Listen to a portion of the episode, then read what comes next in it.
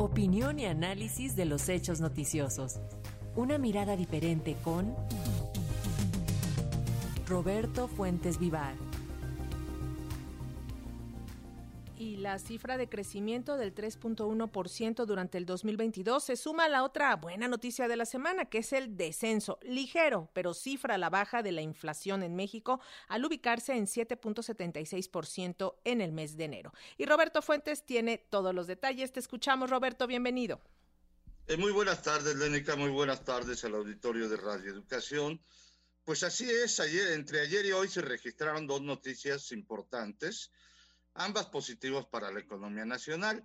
Pues esta mañana, como ya lo escuchábamos, el INEGI presentó los resultados ya definitivos del Producto Interno Bruto de 2022 y determinó que el crecimiento económico del año pasado fue de 3.1%, una décima de punto superior a la medición anterior que había sido dada a conocer hace unas semanas. Y aquí es interesante eh, mencionar varias cuestiones pues prácticamente lo más importante es que los tres grandes sectores de la economía, es decir, el primario, el secundario y el terciario, pues crecieron no solo en el, eh, en el último trimestre del año, sino aquí a tasa anual, y pues a una tasa anual eh, con un, un, crecimiento bastante fuerte de 3.7% eh, en el caso general y de, de las actividades terciarias y de 3.2% en las actividades secundarias. Y aquí hay algunos datos ya muy específicos que pueden resultar interesantes. Uno de ellos es que el sector primario, es decir, la agricultura, se encuentra en su valor más alto de la historia, con un valor aproximado de 600 mil millones de pesos a precios constantes.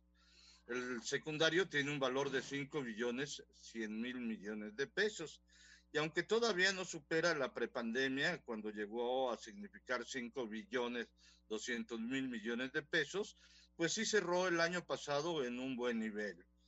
El terciario, que es el de los servicios, es el que más peso tiene dentro de la economía, pues ahí se, se, encuentra ya en un nivel similar al de antes de la pandemia, es decir, en 11 billones 500 mil millones de pesos.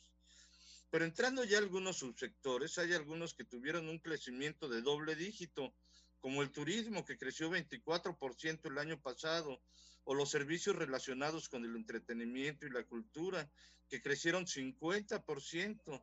El sector de los medios de comunicación avanzó 13% y los transportes y los corporativos también subieron más de 10%.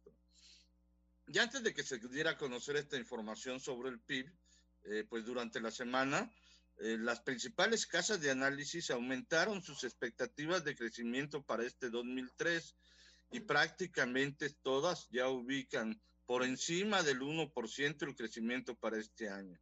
Mientras que hace un mes había algunas que pronosticaban que definitivamente la economía no iba a crecer o lo iba a hacer a una tasa bastante inferior al 1%. Y vale la pena mencionar algo que es importante. De no haber sido por la inflación, el crecimiento económico hubiera rondado el 5%. Y un dato curioso es que precisamente el sector agropecuario se encuentra, como les comentaba, en el mejor momento de su historia.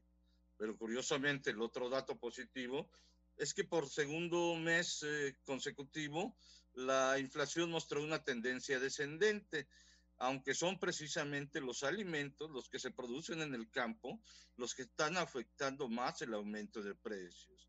Y concretamente en este sentido, ayer el INEGI dio a conocer que la inflación en la primera quincena de febrero fue más baja de lo que esperaba el consenso de los analistas.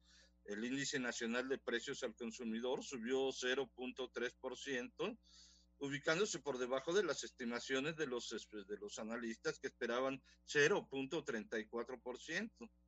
De hecho, la inflación anual se desaceleró por segunda ocasión consecutiva, al pasar de 7.88% en los primeros 15 días de enero a 7.76% en la mitad del, de, este, de, de la primera mitad del segundo mes del año.